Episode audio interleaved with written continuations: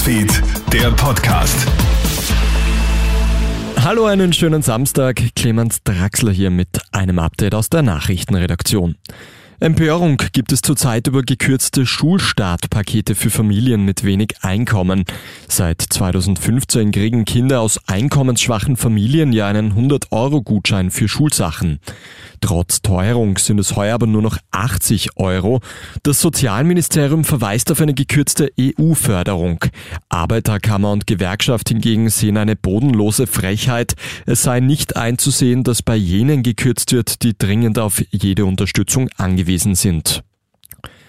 Am Tag nach dem Attentat auf Shinzo Abe, den langjährigen ehemaligen Premierminister Japans, gibt es immer mehr Infos zu dem Motiv.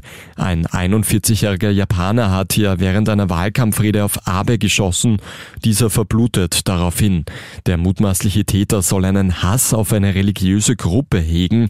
Abe soll diese Organisation unterstützt haben.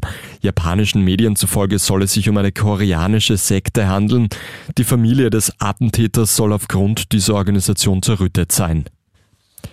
Während es in den USA und einigen osteuropäischen Staaten deutliche Rückschritte bei LGBTQ-Rechten gibt, tritt Slowenien jetzt klar gegen Diskriminierung auf. Künftig dürfen auch gleichgeschlechtliche Paare Kinder adoptieren. Das wäre im Sinne des Kindeswohls, denn der Ausschluss von homosexuellen Paaren würde die Zahl der möglichen Adoptiveltern verringern, so das slowenische Verfassungsgericht gestern. Auch erlaubt künftig in Slowenien die Ehe für gleichgeschlechtliche Paare.